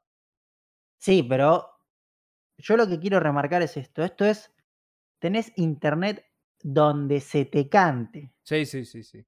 Lo cual es un game changer para cualquier cosa. O sea, imaginémonos, Fausto, tu trabajo vos lo puedes estar haciendo de tu casa, pero con esto lo puedes estar haciendo desde una casa en el medio del lago de Nahuel Huapi. ¿sí? sí, sí, sí, sí. O sea, para un montón de gente esto va a ser muy zarpado. Y más en esta época post pandemia de que hay bastantes trabajos que se virtualizaron, por así decirlo. Tengo muchos conocidos que se mudaron y se fueron de Buenos Aires, porque estaban podridos durante la pandemia y esa gente sí. Por eso, o sea, es terrible eso. Y obviamente esto ataca a dos sectores a la vez. Por un lado es el Internet para los mortales como nosotros, pero por otro lado ataca lo que es servicio a empresas, que ahí es mucho más fuerte, porque imaginémonos, no sé, una, una planta de extracción de petróleo en el medio de Santa Cruz, sí o sí necesita estar conectada a Internet. ¿sí? y necesita tener electricidad porque se la puede autogenerar con lo que extrae de petróleo, pero Internet tiene que tener. Y sale carísimo poner internet a esas plantas porque hay que tirar fibra óptica lo que sea, o sea, mantenimiento. y plan se llama esto. Claro, son, son, además son zonas jodidas. Y esto es, pones el, la, la antena y listo. Y recordemos que los servicios de internet satelital, yo usé, son carísimos. O sea, para que sea una idea, yo cuando corrí a Río de Janeiro, en el barco teníamos un servicio de internet satelital para el es muy importante tener el pronóstico, ¿sí? Y tipo, los datos que te daban eran mínimos y te rompían la cabeza, tipo, no sé, te daban 500 megas y por ahí eran 50 dólares. O sea, a ese nivel se maneja. Y esta noticia viene atada a una supuesta filtración que no se sabe, esto sin hablándose mucho, pero los iPhone 14, los que salían este año, tendrían por fin conexión satelital. Lo cual para mí eso rompe todos los esquemas. Porque, por ejemplo, en mi caso particular, Si a mí me decís, yo te cobro tres veces más lo que te cobra personal, pero te doy internet satelital, yo te lo pago y no tengo ningún problema. O cinco veces más. Porque, por ejemplo, para mí que navego, es súper importante tener datos en cualquier lado, de vuelta lo de pronóstico. Y es buenísimo tenerlo en el celular. O sea, y como yo que navego, hay gente que hace trekking, que va a una montaña, eh, no sé, gente en campos. O sea, que le es re útil tener internet todo el tiempo. Y que hasta cambiaría su forma de trabajar, y más teniéndolo en el celular. Así que yo creo que esta combinación doble de Starlink por un lado llegando a la Argentina y la posibilidad de los iPhone 14 que puede llegar a hacer que tengan comunicación satelital, al mediano plazo va a ser un gran cambio en cómo hasta el usuario se relaciona con las compañías actuales de teléfono que la verdad dejan bastante que desear. Para los chetos igual, ¿eh? vamos, a aclarar, vamos a aclarar que... No, no, si esto llega, si esto lo saca el iPhone, a los tres meses la mitad de los celulares lo tienen. Sí, pues lo igual los proveedores de satelital es Starlink o Starlink más o menos, entonces... No, a ver, el, principal por ahora es Starlink claramente, bueno, pero, no creo que... sea... A ver, a Starlink lo que le interesa mucho es tener una base de usuarios gigante, ¿sí? No solo por el hecho de cobrar, sino por el hecho de que por, por tus enlaces está pasando de los datos de todo el mundo, ¿sí? Y eso para agencias como la CIA o agencias así es muy interesante, ¿sí? Y que lo tenga un servicio yankee. Entonces, claramente a esos servicios les conviene tener la mayor cantidad de usuarios posible y van a forzar a esto a que se abarate rápidamente. Además, Starlink tiene algo que no tiene nadie más, que es ellos tiran los cohetes cuando quieren porque tienen su propia empresa que lanza cohetes. Entonces pueden ir a pérdida un tiempo si quieren. Y además, con la banca que le va a dar Estados Unidos a este proyecto, a pérdida tranquilo que no van a ir. Porque esto es, es algo más que dar internet satelital, es directamente geopolítica esto es. La forma en que está dando internet se establece geopolíticamente. Así que para mí esto va a ser muy grosso al mediano corto plazo. Y bueno, esperemos que estas noticias sigan llegando. Y por el otro lado, no sé si tenías algo para decir, Fausto. No, no, no, pobre, pobres las industrias telco. sí. Tienen los días contados. Eso siempre lo digo. Por el otro lado, eh, lo que también llega de Argentina, y esta es de parte de Apple, es Apple Pay. Apple Pay es el servicio donde, a ver, vos podés cargar tu tarjeta de crédito, depende de qué banco, porque por ahora llegaron solo con BBVA y con HSBC. Muy rápidamente van a, creo que van a llegar con Itaú también, porque Itaú ya lo tiene en Brasil, así que pasarlo a Argentina sería fácil. Es el servicio donde vos metés tu tarjeta de crédito dentro del teléfono y puedes pagar con el teléfono o hasta con el reloj, puedes pagar sin hacer la Apple Watch en Postnet que tengan NFC. Que últimamente hay bastantes más Postnet con NFC. Esta piola, primero y principal, puede salir sin billetera. Porque puedes pagar con el teléfono o con el Para mí la más piola es pagar con el reloj. Eh, es un poco cheto, sí, no lo voy a negar. Pa, acá donde vivo yo. Decís, no, no, espera que te pago con mi iPhone. Espera, ¿aceptás Apple Pay? Te, sacan te, roban, el celular y te cagan a trompada de paso. A ver, yo no creo que vas a ir a, a comprar en Pancho 46 con Apple Pay, claramente. Pero eh, sí se va a implementar en muchos lugares. Y no solo eh, se implementa para tarjetas de crédito y débito, sino esto empuja que lo implementen para otras cosas. Por ejemplo, no sé, en Japón la tarjeta Suica funciona con Apple Pay. Eh, en muchos países el pasaporte COVID lo puedes tener en, con Wallet, que es la plataforma donde funciona Apple Pay. Así que, no sé, para mí está bueno, es una integración más, es una alternativa a los ladrones de Mercado Pago. Así que, no sé, yo igual tengo que esperar que llegue, porque yo tengo Itaú, así que todavía no llegó, pero creo que va a llegar rápido. Eh, te invito a pagar algo con Apple Pay. Próxima vez que vengas por mi barrio, pa. No, no, voy a pagar en Puerto Madero probablemente una, una ah, zona. perdón, Mildis. donde sea seguro sacar el teléfono. Por favor. Bueno. Pero como última noticia, le traigo una noticia que le va a servir a Fausto. Sí, sí. Porque Meta, ¿sí? también llamado Facebook, eh, lanzó una nueva función dentro de su... Eh, no me sale la palabra, fotorrealidad virtual, no, ¿cómo se llama exactamente? Metaverso, no sería la palabra exactamente. Dentro de su metaverso, llamada límite personal, que lo que claramente hace es que pone un límite donde otros usuarios no pueden interactuar con vos. Es lo que hablamos, es, es lo que tiene VRChat.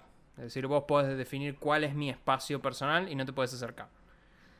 Claro, es más que nada para que no haya abusos dentro del metaverso. No, no, no me refiero a abusos en ese sentido, sino a No, no, no, no, el abuso que se denunció por eso, o sea, eso. Claro, pero no me refiero buscando prevenir eso, textual. Solo a esos abusos, sino a abusos de, de, un chabón que viene y te está todo el tiempo pegándote en la cara y tipo y no lo sí, por eso, no, no, por, eso, o sea. O sea, igual recordemos, ya tienen una función en la cual si viene un chabón a golpearte la cara, o tocas un botón y primero desapareces y segundo lo, lo denunciás. O sea. Sí, pero acá creo que lo que buscan es más que no, no, no, te vayas del lugar. Sí, ya sé, ya sé. Está. Y igual ahí ojé la noticia, o sea, que, que tenga filtros como para decir si. Sí, si es tu amigo. Si tenés un amigo, el amigo puede acceder, los randos no pueden acceder, cosa está bien. Pero bueno, se actualiza un poquito más para que eviten todos estos problemas. Y con esto pasamos, a las noticias random. Esto no es una noticia tan random, por así decirlo. Es más que nada parte informativa del podcast, pero bueno, hoy hubo un sismo en Japón bastante grosso. Principalmente lo puse para nombrar un video. Por eso es random, porque quiero que vayan a ver un video que literalmente uno pone en YouTube Tsunami eh, Japón 11 de marzo de 2011 y hay un video que es impresionante de cómo llega el tsunami a Japón, que es increíble el video. El video es largo, dura 14 minutos, pero son 14 minutos que no se desperdician. Directamente es impactante lo que hace un tsunami. Todavía no llegó, aclaramos, en la actualidad todavía no llegó al, lo que sería el tsunami a Japón. Hay alerta nada más de tsunami. Eh, bueno, esperemos que no les pase porque encima fue cerca de Fukushima. Así que es una zona peligrosa, por Pero sí, además, igual hay que. Estos japoneses ratas ponen. O sea, voy a explicar muy rápidamente algo. Eh, los reactores nucleares están cerca, o lo pusieron ahí exactamente, porque están cerca de más, los reactores nucleares necesitan mucha agua y les salía barato. Al final de Batman esto igual, ¿eh? ahí actualicé. No, no, es terrible. Eh, por eso es que está ahí los reactores de Fukushima. Japoneses rata los hubieran puesto más adentro, hubieran pagado el agua para llevarla, con unas tuberías, y no hubiera pasado lo que pasó. Pero bueno, eh, esperemos que esta vez no pase, pero el video es impresionante para ver. Cómo se llevan los autos, casas, todo el video es terrible. Y sí, no, no. Y lo que me mata es la tranquilidad de la gente diciendo, bueno, nosotros estamos en un piso 6, no va a pasar nada. Vamos, eh. pa. Estoy en un noveno. No hay chance que llegue un tsunami hasta acá, pero bueno. No, pero por ahí te rompe los cimientos el edificio. Ah, bueno, sí. Pues... No, no, si un, tsunami llega a Buenos Aires, Fausto, yo me preocuparía más de otras cosas, más que de tsunami que está llegando. Ya, estamos rejugados. Eh... Pero bueno, saliendo de la noticia internacional del tsunami, Fausto, ¿qué Volvemos a la internacionalidad que ya hemos hablado en su momento de Novak Djokovic, el tenista antivacuna favorito del mundo mundial, que nada más es un quick update este, en el cual ya, ya, ya se confirmó que todos los torneos en Estados Unidos, Indian Wells y Miami, van a requerir que estés vacunado, como literalmente para entrar a Todos los torneos del mundo mundial van a requerir que estés vacunado. Y Djokovic sigue diciendo que no, no se va a vacunar. Mínimamente, nuevamente yo voy a decir, hay que respetar que es un tipo que vive en su ley. Ya perdió el número uno del mundo, perdió el puesto. Y si sigue sin participar, va va a seguir cayendo de Él no estaba desarrollando una supuesta cura para el coronavirus por su parte. Pero él dijo que está dispuesto a no participar en estos otros torneos. Así que eh, nada. Una pena porque me gustaba como tenista. O sea, su regreso a las, a las canchas fue algo que me pareció muy copado. No, no, estuvo muy bueno. Como él volvió y como volvió y subió y subió y subió. Eso estuvo buenísimo. Pero bueno, qué sé yo. Resulta que es un tarado. Eh, hablando de tarados, ahora sí, el rincón de la televisión argentina, que es mi rincón favorito, que o sea, a mí me daba miedo cuando me pasaste basura semanal y nosotros ocasionalmente, ahora que estamos en este episodio del recuerdo, porque es cerca de un año o no, pero bueno. No sabes. Eh, a mí me daba miedo cuando hablábamos de la basura semanal porque era decir, ah, yo ya hablaba de la TV. Pero cuando me diste la, basura semanal dije, ah, puta madre, ahora le estoy afanando al otro. La basura semanal terminó y no volvió nunca más. O sea que. Él dijo que iba a terminar técnicamente. Él dijo que iba a terminar. Por ahora al menos. Pasa que sí a comer unos juicios ese muchacho eh, terrible. Sí, también yo, yo lo acepto de que es difícil de producir todo ese contenido y guionar y hacer todo eso una semana, la verdad. Semana tras semana debe ser re jodido. Pero, eh, o sea, yo ya me sulfuro con esto que hacemos nosotros. Ni me imagino si tuviera que guionar absolutamente cada palabra que decimos durante todo este podcast sería lo peor. Nosotros aclaramos a la gente yo en algún tiempo lo intenté, pero nosotros no tenemos ningún guion, creo que se No, no, no tenemos ningún guion. O sea, no, tenemos, tenemos una. Tenemos noticias anotadas. Tenemos una estructura base, ponele, y, está conversado, ponele por ahí, pero. qué sé yo. Para mí hay que dejar que fluya. E, ese es el chiste. O por lo menos esa es la excusa que me digo a mí mismo para decir, no, voy a pasar tanto tiempo haciendo esto. Pero bueno, eh, hablamos la semana pasada de cómo el 13 está intentando, está tirando manotazo ahogado y bueno, y que Telefe ahora va a ser gran hermano, pero el reality del 13, que es la, el hotel de los famosos, tiene participantes ya. O sea, la verdad que la lista de famosos, bastante polémica. O sea, está Alex Anigia, bien. Él se agarra todo lo que puede. Sí, pero. O sea, Silvina. Eh, Alex Canigia eh, este, es coso, eh, eh, subió, digamos, o sea, está, está, bien. Está Silvina Luna, lo cual, este, muy, muy, muy loco porque ella salió de Gran Hermano, básicamente. Este, Lisa Vera, que es de Bandana. También ¿Cuál de todas las bandanas es? Lisa, ¿no? Buscas una. Y no, pero ah, eh, había una rastas, una rubia, una morocha. Eran como bastante diferenciables. Lisa. No es la rubia. Vera.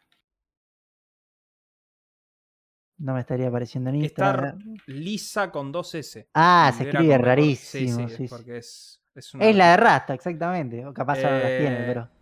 Rodrigo Noya. Pobre tipo, es ese tipo. Pobre tipo, no, es un regarca ese. No, no, pero no, sé cagó, cómo tipo. Cagó a la novia con el bebé. Yo los veía. Porque eh, vivían en Drago, al lado de la estación de Drago. Y yo cuando volvía a laburar, me los cruzaba, que sacaban a pasear el cochecito. Y después salió toda la noticia que el chabón la cagó a la mina. Un garca terrible. No, no tengo ni idea de, la vida de él, nada. Digo, pobre chabón en el sentido de que de pequeño era como una alguien que se le proyectaba un mucho futuro, actuó en muchas películas de chico y de grande me parece que se murió, a medio que no salió más nada. O por lo menos yo no he visto que sea alguien activo en serie de televisión y eso. Bueno, va a estar acá. Bueno, parece. no, A ver, hay otros, hay otros conocidos. Eh, está, bueno, Milita Bora, Walter Queijeiro. No sé ni quién es Milita Bora.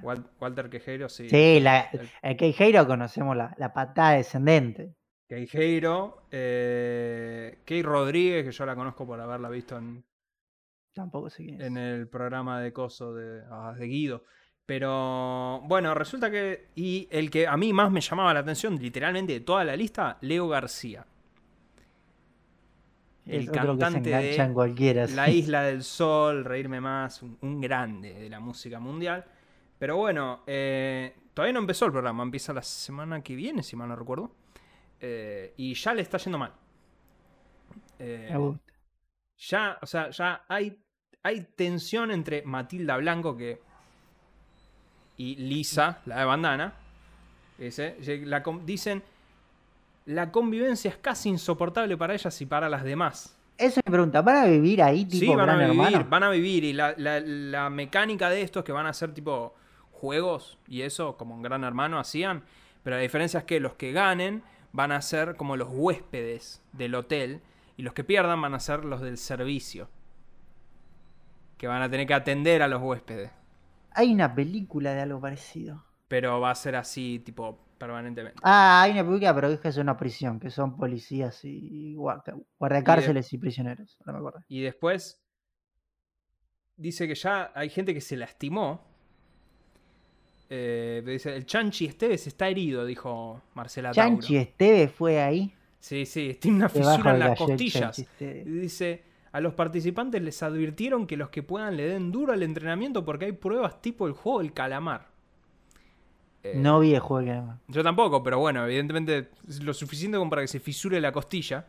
Eso, eso, eso da. Está, está, fuera de estado el chanchi, me parece igual. Y después, eh, Leo García no está más. Se fue del hotel un día y nunca más volvió. Típico de escaparse por cañuelas. Típico de Leo García. El que se quiera ir se puede ir, parece que se lo tomó muy en serio. Y confirmó que Silvina Luna terminó lastimada e internada dos días. El médico le aconsejó que tenía que abandonar la competencia, lo cual este programa ni empezó y ya se está transformando en algo que claramente voy a tener que ver, porque, o sea... Ahora, mi pregunta es, ya estamos superando esta época del COVID y todo, pero, tipo, y sería clave que alguien se agarre COVID ahí. Clave. Sí, no estoy deseándole el mal a nadie, por favor entienda, pero digo, para el juego sería, porque además se van a contagiar todos técnicamente. Y mirá, yo creo que si el uno se fisuró la costilla y la otra el médico estuvo internado dos días, me parece que el COVID sería el menor de los problemas de todo lo que están ahí dentro, te digo. Eh, pero bueno, así que ya saben, por lo menos. Evidentemente se viene movido el concurso. Y para cerrar, tenemos. Siguiendo toda esta movida. Sí, sí, siguiendo toda esta movida de. Eh, de la guerra de Ucrania. Y sus posibles soluciones acá. Sus posibles soluciones. Hay muchas. Hay gente que está buscando una salida diplomática Hoy vi que el presidente... Tiene que ir el Papa. El Papa, sí, sí, el Papa está, está on fire pidiendo, no, basta, por favor. Ahora, eh, eh, este, entiendo, que, entiendo que también hay gente de nuestro país que le ha mandado cartas a Putin. Y le ha dicho, Ay, no, no, hay una que es tipo, hay un diputado, esto yo lo, no sé dónde lo leí, creo que fue en Twitter, yo pensé que era en joda, pero parece que es verdad. Un diputado pidió en, como en el Congreso, no sé cómo, no, no una ley, sino como que el Congreso pidiera en conjunto que el presidente de Ucrania le, le dedicara unas palabras a la Argentina y fue como, che, hermano, me parece cualquier cosa. Qué, qué país generoso, nunca mejor dicho, la verdad, pero somos un país. Yo pensé que era joda. Eh, no, no me extrañaría absolutamente nada hoy en día. Pero mucha gente con muchos pedidos distintos, pero bueno, Elon Musk en Twitter retó personalmente a Putin a un combate uno a uno por el destino de Ucrania. la guerra, sí sí. sí, sí, sí, dijo. Recordemos, por favor.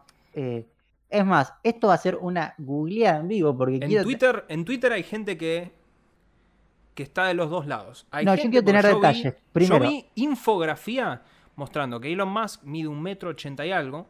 Tiene 50 años. Esto es lo más importante. 60 y algo. Pero Elon Musk tiene 50 años, ¿sí? Putin tiene que ser más grande. Putin tiene 70. Es bastante más grande. Es bastante más grande. Hay, una pequeña diferencia. Esa gente de la KGB.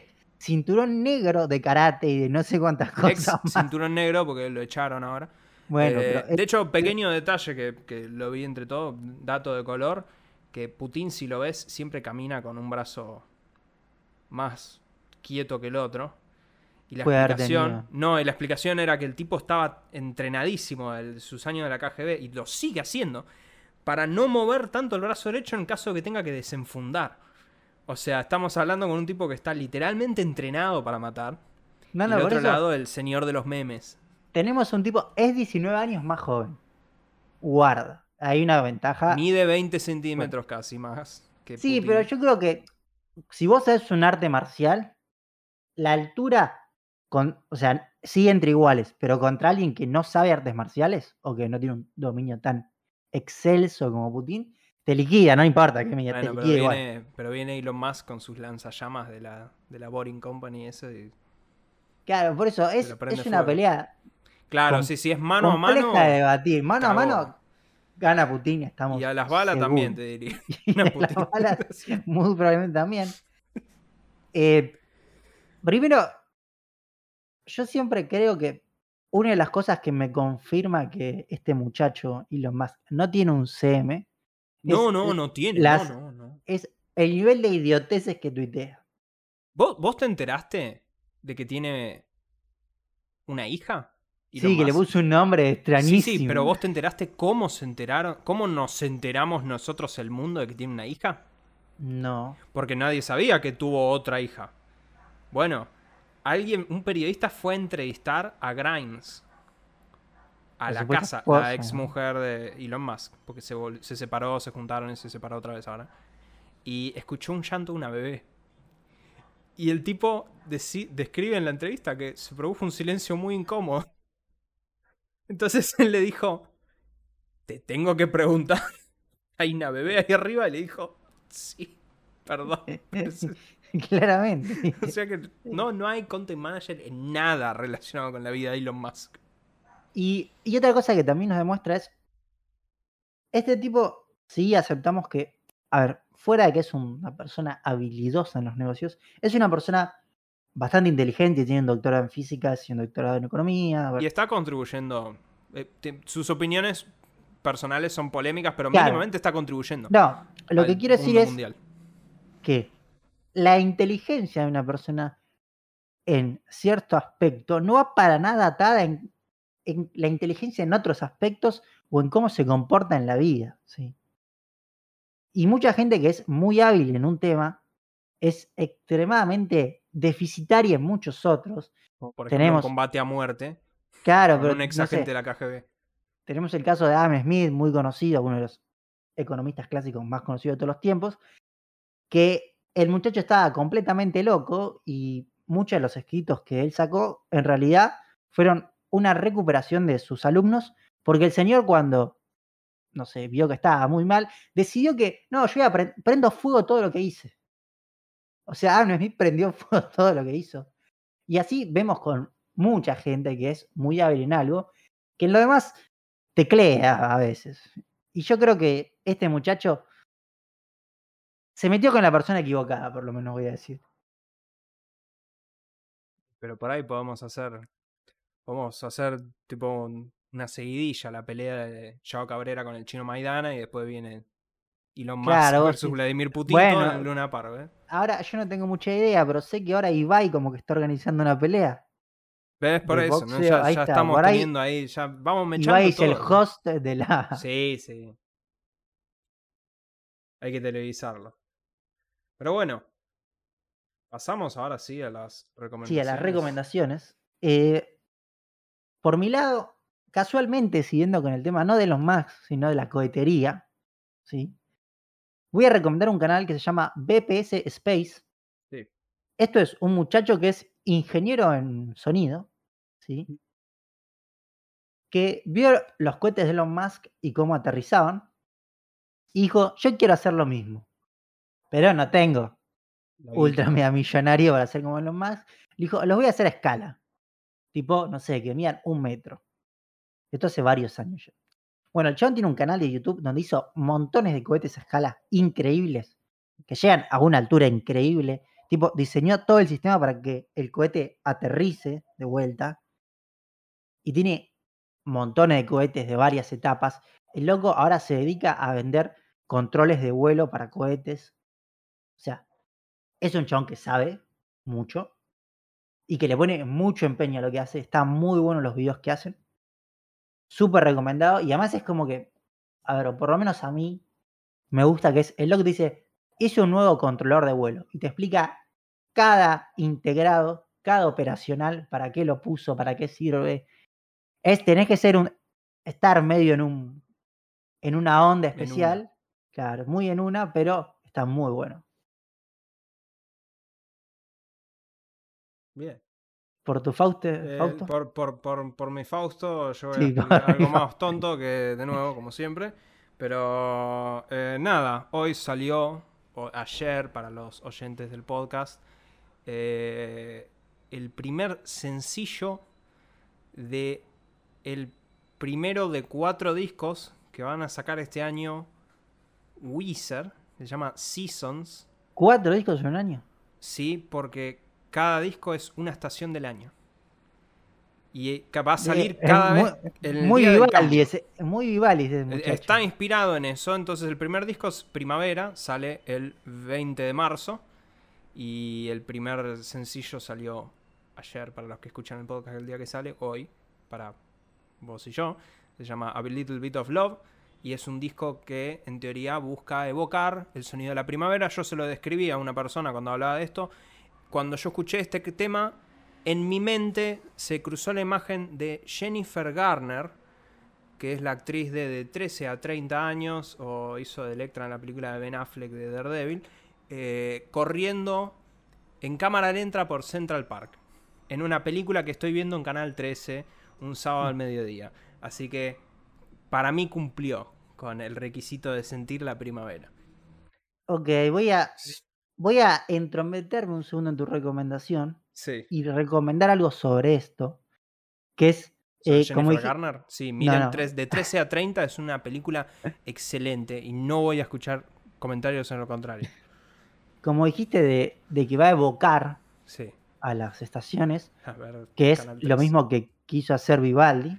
Sí. Recomiendo un video de Jaime Altozano, donde Jaime Altozano es un músico muy grosso en YouTube, analiza las cuatro estaciones de Vivaldi, porque ahí te decís, no, es música clásica de alto nivel, y es como el chabón te dice, no, mira, lo que quiso hacer Vivaldi acá es un chabón que se caga de frío, nada más. No es tipo, no, una cosa súper barroca, por, así decirlo. Bueno, si, consideras que a Vivaldi le faltaba una guitarra eléctrica, esto es para vos, pa.